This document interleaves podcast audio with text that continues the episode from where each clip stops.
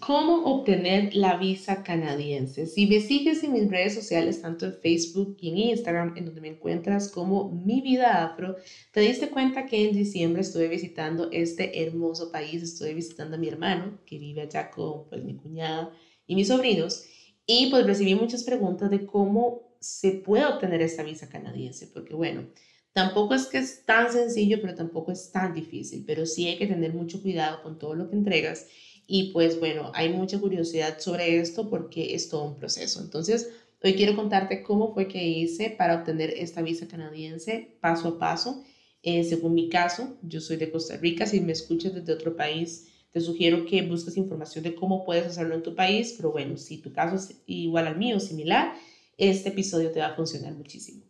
Uno de los puntos importantes para obtener la visa canadiense es que tienes que tener paciencia. Si quieres obtener una visa en donde en una semana vas a tener respuesta o va a ser el proceso súper fácil y súper rápido, eso no va a pasar. Entonces, pon mucha atención a los puntos que te voy a comentar para que entiendas un poco cómo hay que obtener la visa canadiense. Entonces, punto número uno, te aconsejo visitar el centro de visas canadiense que está en Romoser, en Costa Rica, para cualquier duda que tengas. En mi caso, yo solicité la visa de turismo, pero si vas a solicitar una visa de estudiante o de residente permanente, etcétera, eh, te aconsejo que visites el Centro de Visas Canadiense para que te puedan informar mucho mejor. Ellos son súper amigables y te ayudan muchísimo. Eh, ellos no pueden darte como mucha información en el sentido de decirte tienes que hacer esto o esto, no, pero te dan la información necesaria que vas a necesitar para poder solicitar la visa, entonces te aconsejo visitarlos o bien puedes llamar al call center también. El punto número dos es que tienes que hacer un pago en línea. La visa, por supuesto, tiene un costo. Entonces, no recuerdo bien si el pago eran 185 dólares o 200 dólares, pero aproximadamente ese es el monto que tienes que pagar eh, por el tema de la visa con biométricos porque te hacen las pruebas biométricas dentro del centro de visas. Si no tienes que hacer los biométricos y ya los tienes, eh, no tienes que pagar ese monto es menos. No sé cuánto es, pero es menos de ese monto que te dije. Eh, otro tema que tienes que hacer es, el, eh, es pagar el cobro del trámite como, como tal. Eh, puedes hacerlo en, en, el Banco de Costa Rica. Puedes llamar al centro de visas y preguntarles cuál es el número de cuenta o escribirles por medio de la página web, que ahorita te la voy a dar. Puedes escribirle por medio de la página web, preguntarles cuál es el número de cuenta o puedes ir al centro de visas y preguntarles cuál es el número de cuenta del Banco de Costa Rica para poder hacer ese pago, que son aproximadamente 12.855 colones. Yo solicité la visa el año pasado, entonces no sé si el precio ha variado o si era más, pero yo creo que son 12.855 colones. Luego de que ya haces los pagos, tanto que puedes hacerlo en línea y, y el tema del cobro del trámite en el Banco de Costa Rica, nos vamos a la parte de los formularios. Esto es sumamente importante. Si solicitas una visa de turismo, como fue mi caso, yo tuve que llenar cuatro formularios. Uno de aplicación, uno de, la aplicación como tal, ¿verdad? Mis datos, a dónde voy y demás.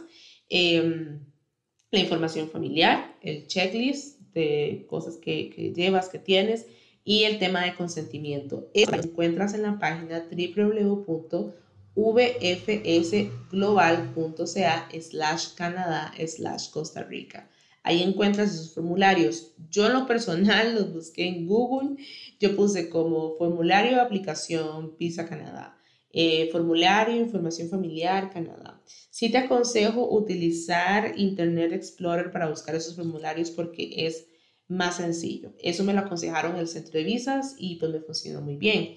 Luego, el punto número 5 o el paso número 5 es que tienes que presentar documentos que hablen por ti. Así le puse yo, formularios que hablen por ti.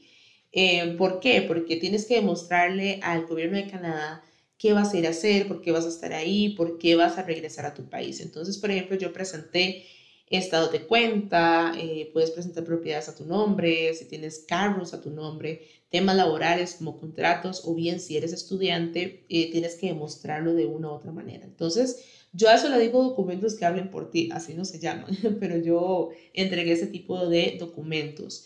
Puedes presentar más cosas, hay personas que llevan montones de documentos que representan algo sobre ellos o que demuestran que, bueno, tienen su vida acá y que van de viaje. Yo en lo personal presenté ese tipo de cosas y también presenté una carta de invitación que me hizo eh, mi cuñada diciendo que, bueno, yo iba a estar en su casa, cuánto tiempo iba a estar y todo el tema. Entonces también si tienes un familiar allá, que te haga una carta de invitación sería muy bueno para que también el gobierno de Canadá sepa dónde vas a estar. Eso también es muy importante. Otros documentos, bueno, documentos personales, cédula, pasaporte, ¿verdad? Fotocopias de todo eso. Eh, presentar documentos, porque la diferencia tal vez de la visa de Estados Unidos con la canadiense es que la visa canadiense no tienes una entrevista los documentos hablan por ti. Entonces tienes que presentar todos los documentos necesarios para que el gobierno pueda verlos. Yo inclusive ya había comprado el tiquete, ¿verdad? Eso no es lo que se recomienda, se recomienda primero sacar la visa y después comprar el tiquete, pero bueno, yo hice todo al revés. Compré el tiquete antes y yo mandé copia de mi tiquete también para que supieran que cuánto tiempo iba a estar, tanto de ida como regreso. Yo creo que eso no funciona mucho, pero yo había comprado ya mis tiquetes porque los encontré en un, buen precio, entonces así lo hice. Entonces también puedes presentar este tipo de cosas si eres como yo, que todo lo hace al revés. Tienes que tomar en cuenta que eh, durante ese tiempo que solicitas la visa de Canadá, no tienes pasaporte, porque el pasaporte se envía a México. Entonces, el proceso de la visa dura más o menos entre dos a tres semanas. Conmigo duraron como 15 días, pero hay personas que pueden durar tres semanas o mucho un mes. Entonces, ese tiempo que el pasaporte no va a estar, porque ese pasaporte lo entregas en el centro de visas canadiense, pero se lo llevan a México.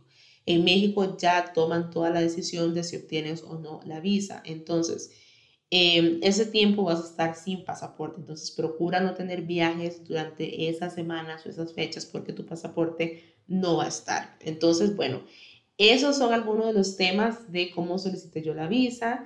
Eh, ya luego la obtuve y bueno, ya con visa entrando a Canadá y todo no tuve ningún problema, ni saliendo tampoco.